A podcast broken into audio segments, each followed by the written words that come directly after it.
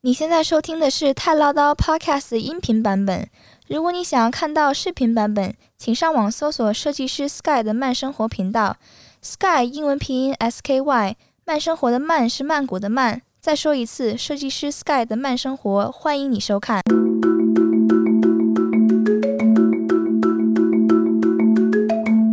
你现在收听的是太唠叨 News，在这里我们分享对华人有用及有趣的泰国新闻。大家好，我是 Sky。大家好，我是童妈。今天是二零二一年的六月十八日，星期五。给大家分享一下这两天我看到的，我觉得比较重要的泰国新闻。当然跟王思聪没关系了。刚刚 刚刚那个童妈一直在跟我分享王思聪的事情。你从头到尾都不懂。比如说，我想问你，今天输的什么页？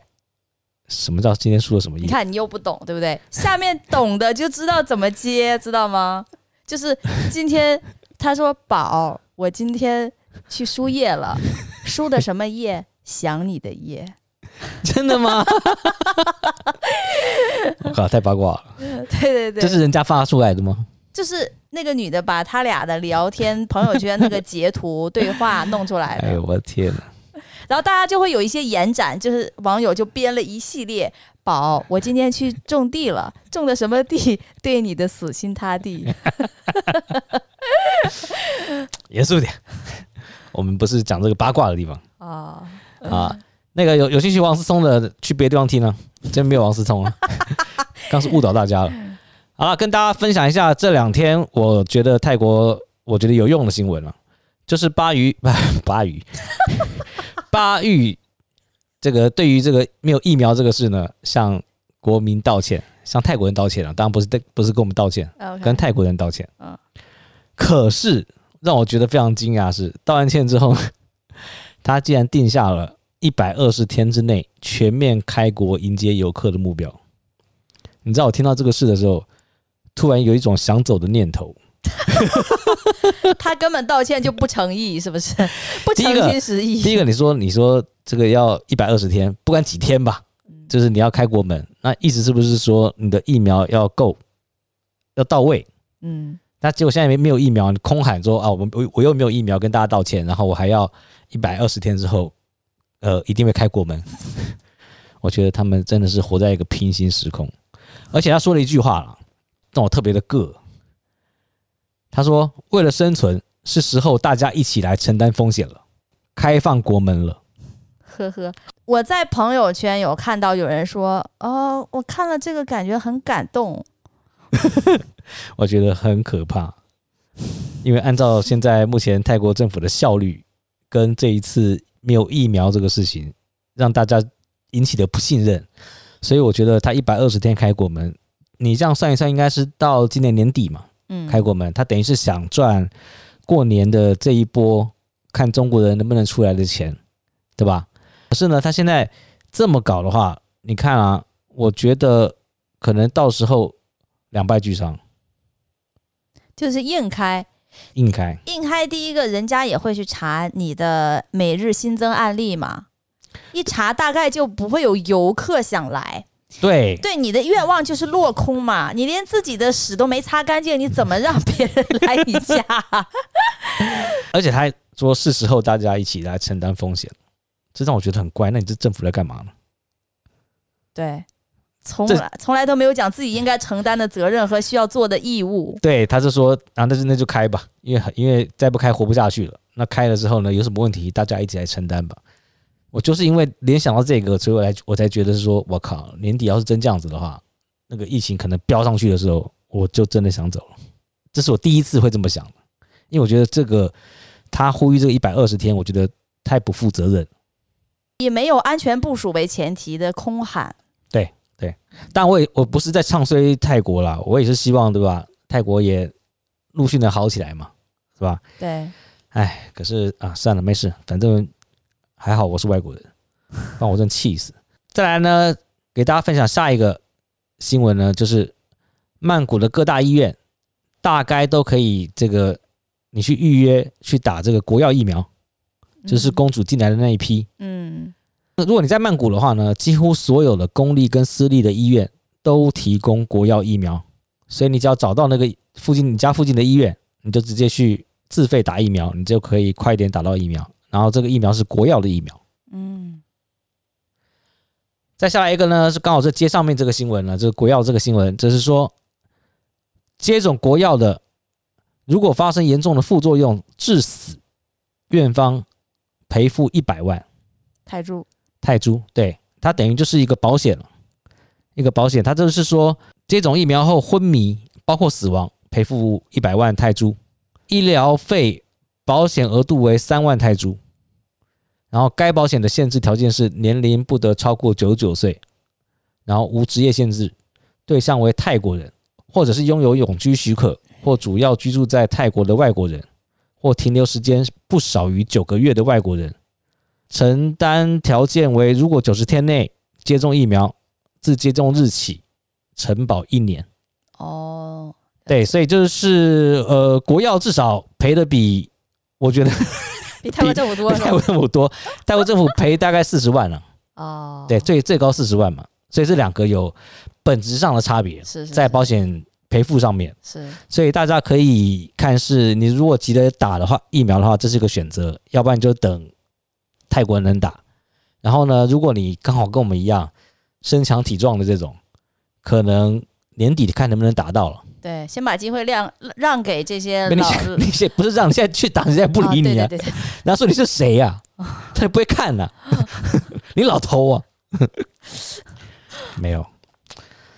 然后呢，再来下一个新闻呢，一样泰国的新闻，就是泰国卫生部呢说，再有两三个月，泰国将流行印度变种病毒。嗯，就是这个病毒现在传播哦，这个叫 Delta，嗯，是吧？嗯，Delta 啊，这个。Delta 病毒这样子的话，跟巴育说的开国门的时间刚好一致，对吧？他那边说开国门，然后这边就 那你的意思是说，两三个月就是以这个印度变种病毒为主开始传播？那、啊，所以再过两三个月，那刚好是个峰值。那肯定是啊！Oh my god！那你现在每天就三千多例的新增病例，那你过过两三个月以后变成全部？如果按照这个专家的推论来说，嗯。都是变成印度变种的话，那这个目前每日新增三千多例，这个数肯定是要倍增啊，至少得每日变成，我就猜啊，对啊，我们的一切都是个人猜测。那你过两到三个月以后，就是每天可能新增六千多例，对对对，甚至有可能几何数，到时候视情况，会有一个一个一个比较大的一个增长。对对，这个下个新闻，泰国专家又说。呃，泰国的疫情其实是令人担忧的，他所以他呼吁大家尽快接种疫苗。所以这他这个好像应不应该呼吁大家了吧？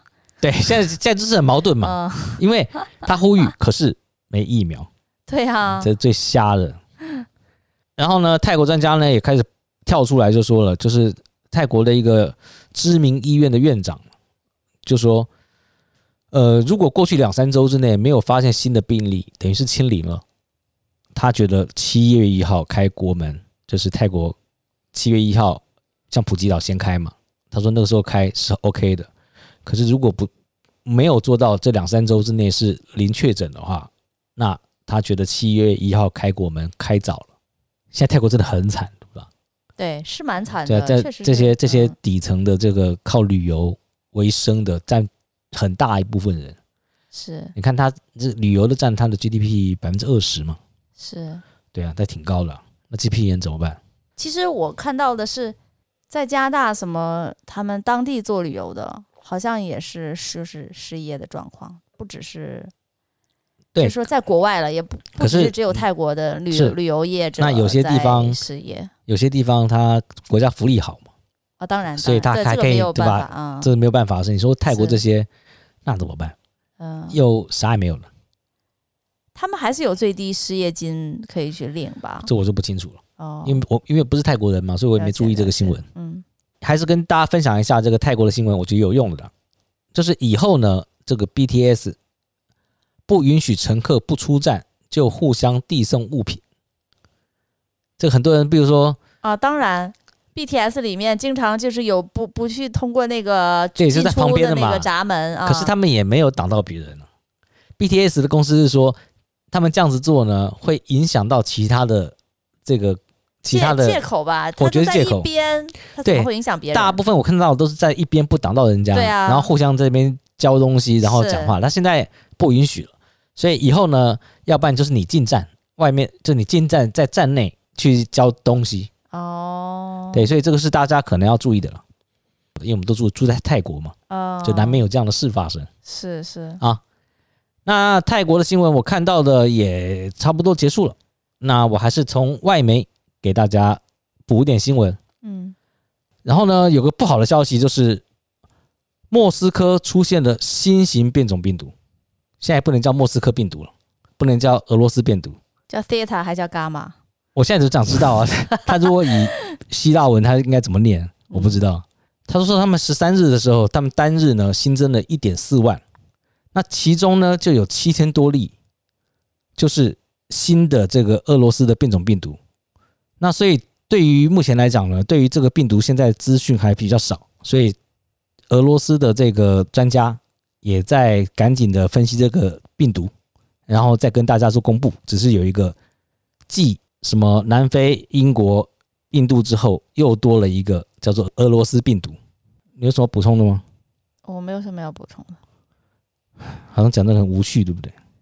对啊，就是感觉僵尸大军来袭。然后呢，纽约跟加州呢已经宣布了完全解封，百分之七十的成人已经接种了疫苗了，所以还是有挺多地方在陆续解封了。可是如果我觉得这个。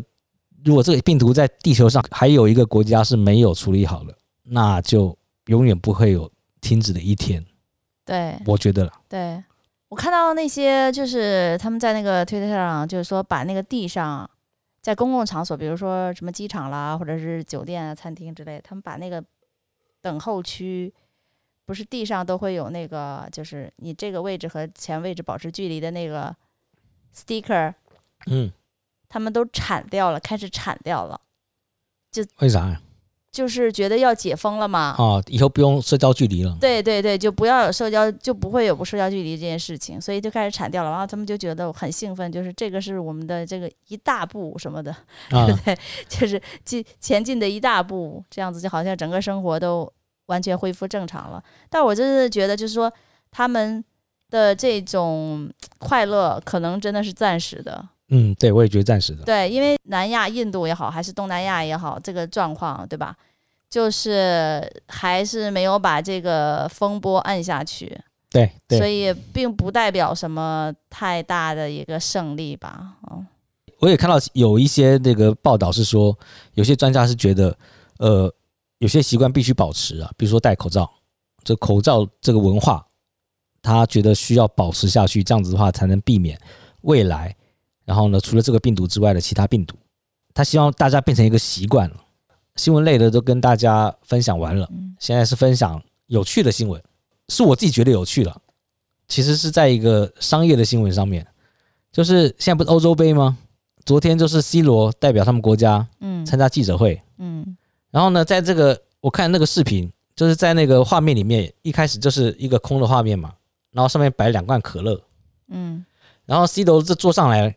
就准备要参加记者会的时候，他就把顺手把这两瓶可乐拿出去镜头外面哦，然后把自己放上在那个位置放上了一瓶矿泉水哦，然后就用那个是葡萄牙语吧，就说喝水，然后呢，光这个动作，可口可乐的股票大跌。他以前有给可口可乐做过广告吗？没有，他反对可口可乐。哦，他就一开始因为。可口可乐是这一次的欧洲杯的官方赞助商之一，C 罗就一一再的表态，他说他不会跟可口可乐同框，因为他不喜欢可口可乐，所以因为他那天他就顺手那个动作，股票大跌，市值直接蒸发了四十亿，也不算什么来，正常波动吧。可是也很屌啊，就一个动作一个表态，你就是对吧？所以这个实际上侧面也反映了，就是 KOL 对整个知名商品。或者说，对某一种行业都是有巨大的摧毁能力的。对，就像马斯克先生啊，对对对，大嘴巴随便说，很多人应该现在挺恨他的，应该。对对对。再下一个有趣的新闻，就是一样是跟首富有关系的，就是贝佐斯。贝佐斯不是要上太空了吗？啊，然后他跟他弟弟嘛，嗯，然后在还有一个空位嘛，呃，卖了多少？两千八百万美金嘛，那个空位那个空位，OK，是一个匿名人士。那现在呢，就很多人啦开始联署了，联署是说让他不要回来，让贝索斯不要回来。对他们希望贝索斯不要回来，这是一些搞笑的了。他们意思是说，他们觉得这个贝索斯呢，就像是 DC 漫画里面反派的角色，一个邪恶的统治者，却伪装成全世界最成功的零售电商的创办人。他要签下这份情愿吧。人类的未来可能就在你的手中，别让他回来。我觉得挺好笑的。其中一个联署的用户呢，在评论区写到什么？那个顺便把马斯克也带上，也别回来了。然后最后一个就是我跟大家分享，就是终于有研究研究出来了，就是学数学真的有用。他说新的研究是说，如果青少年不碰数学，有碍大脑发育。Fuck off！真的，没事儿。他说最新的一项研究显示呢，欠缺数学教育的青少年与其他同学相比，其大脑中的一个关键性神经传导物质浓度较低，对大脑发育构成负面影响。那负面也是我想的。我觉得是这个数学好的人太过于自以为是的一种言论。没有，简单来说就是脑回路不够呗。就脑回路不够，他们是觉得啦，就是有些人就是不喜欢学数学。对啊，就比如我。对，还有我，嗯、我们全家其实都是了。对，都不喜欢学数学，所以他们觉得这个教育应该有一些改变。这改变是说，因为这些不学数学的人，这里面那个脑物质会比学数学的人少，其实可以开发另外一种不是数学的这种方式去刺激那个地方。所以我觉得这个是很好的提议啊，因为很多人对数学就是没有感觉。对啊，但是他可能逻逻辑很强啊。对，他就是从另外一个方式，另外一个教学的方式，不要只是逻辑训练，只是靠数学。应该还有其他的方式可以可以去讨论。对，是这样子的。我我听到一个程序员聊天的时候，他就说，他说他觉得是数学在统治这个世界，某种角度上来聊是这样子的。但是他也是说，就是如果没有文科的人去发明语言这个东西，无论他的数学的思维能力有多强，他也没有办法表达出来。嗯，所以这个这个社会就是这么多元，它就是有很多的科学，对不对？这个数数学呀，你还是呃人文科学啊，对不对？还是是什么什么地理化学各种的，所有的这些东西，它是一个多元构建的一个社会，它不可能是单纯数学就解决所有问题的。OK，啊，那那今天就这样结束了，好，拜拜。嗯，拜。